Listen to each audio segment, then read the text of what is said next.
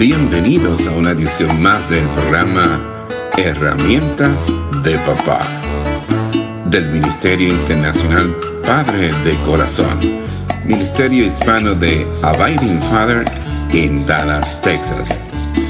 Para información del Ministerio Padre de Corazón, se puede comunicar por mensaje de texto o de voz al número 214 533 7899 214-533-7899 por correo electrónico a rafi arroba padredecorazon.org Rafi con Y al final.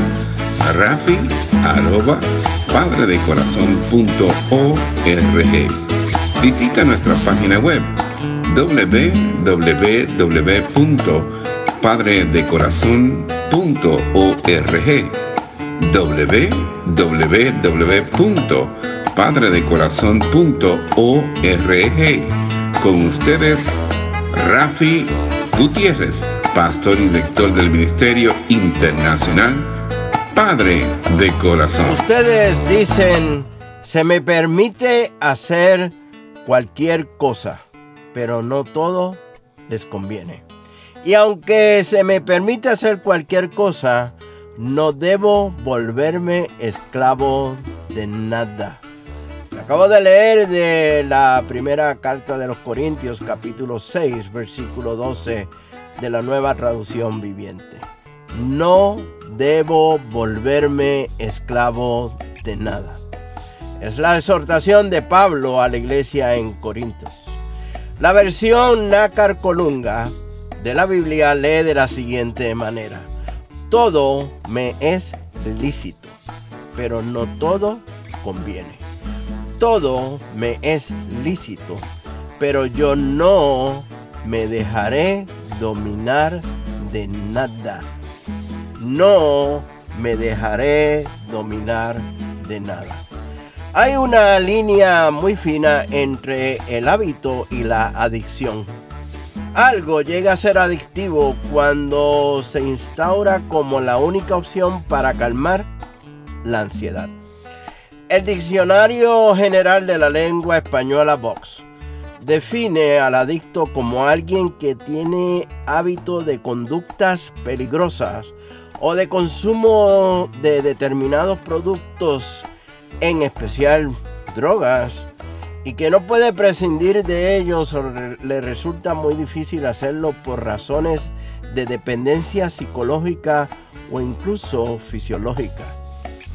El adicto al juego, adicto al tabaco, adicto al alcohol, adicto a las drogas, alguien que tiene afición desmesurada a algo.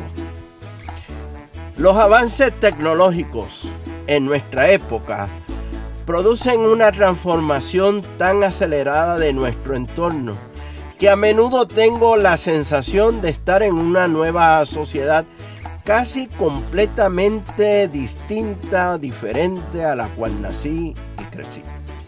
Lo que antes yo veía en los llamados cómics o los cómicas o los paquines de superhéroes, de la gente de Crazy o de la familia Jason, lo estoy viendo ahora. Y apenas comenzamos a ver los avances tecnológicos. Como característica del mundo global en la cual estamos inmersos, los nuevos avances tecnológicos invaden nuestra vida personal. Se han convertido en parte esencial de nuestras vidas nos levantamos en la mañana y lo primero que hacemos es alcanzar el dispositivo electrónico llamado celular para conectarnos con el mundo exterior. Nos dirigimos a la cocina y le hablamos a otro dispositivo electrónico dándole instrucciones que ponga a colar el café, la tostadora a funcionar, música para despertar los niños y que encienda la televisión para ver las noticias que ya leímos en el teléfono inteligente al despertarnos. Mientras esto sucede, no nos percatamos que todo ello conlleva que las relaciones personales estén siendo afectadas, no cesando de emerger conducta hasta ahora desconocida, si podemos decirlo así, no solo en el mundo laboral y social, sino también en el mundo que nos ocupa, el mundo de nuestra familia. La tecnología ha entrado a formar parte de la mayoría de los hogares, produciendo alteraciones en la interacción de sus miembros y sobre todo creando un nuevo sentido de intimidad. Padres, padres que me escuchan, mire, debemos estar preparados para entender los nuevos retos planteados por la tecnología e incluso, escúchame bien, utilizarlos de forma positiva para el mejor desarrollo de los hijos, en un mejor servicio a nuestras familias y las familias que componen la iglesia donde nos congregamos.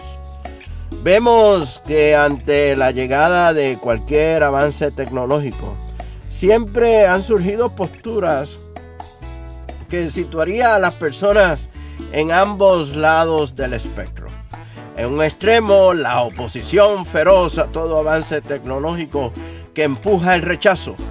En el otro extremo, la aceptación total y en la mayoría de las veces sin cautela y a ciegas que deriva en un uso desenfrenado de la misma.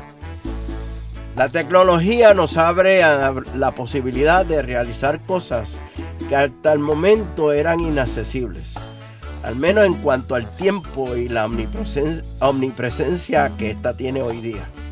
Se han eliminado los límites de espacio y tiempo que históricamente siempre habían existido.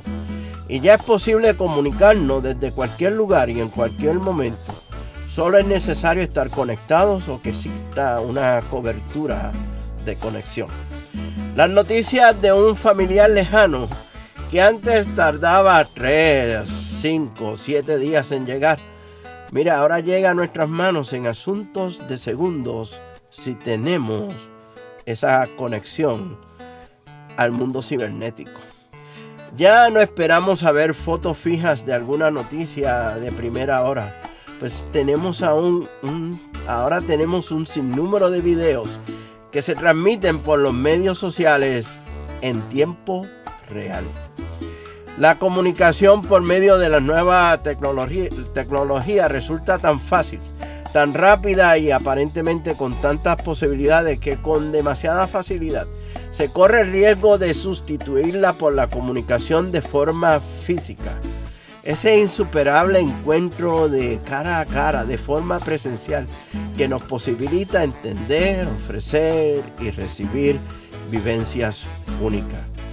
La tecnología se ha hecho imprescindible en las familias, en los hogares. Es de una forma que no es para sobrevivir, pero sí para vivir con bienestar. Es como debemos de verla. Lo mismo que hoy día cuesta imaginar una casa sin televisor o sin varios televisores.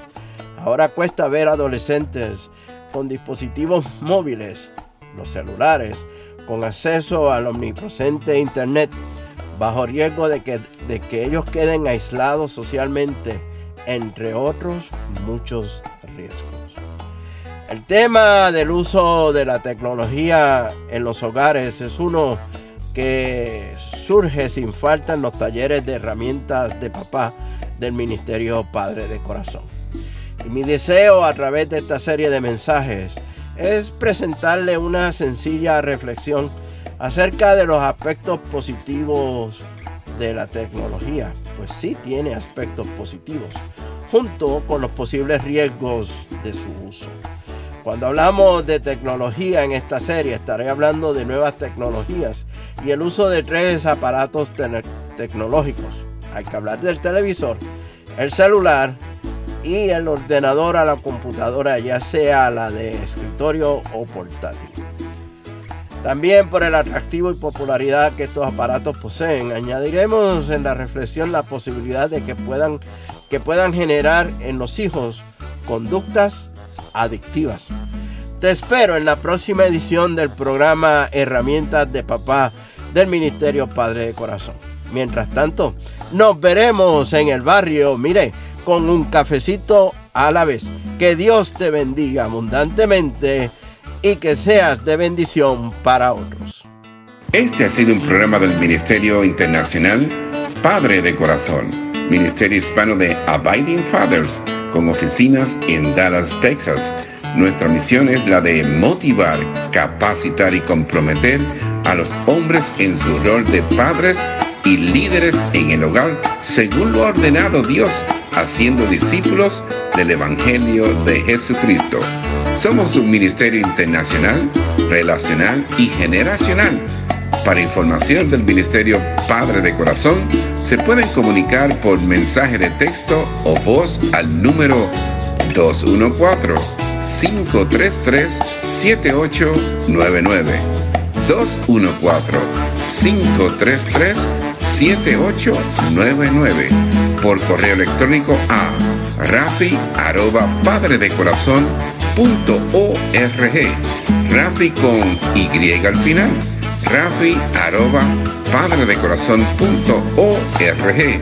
Visita nuestra página web www.padredecorazon.org www.padredecorazon.org Les habló Rafi Gutiérrez pastor y director del Ministerio Padre de Corazón, y les agradezco grandemente que nos hayan acompañado en esta edición del programa Herramientas de Papá del Ministerio Internacional Padre de Corazón.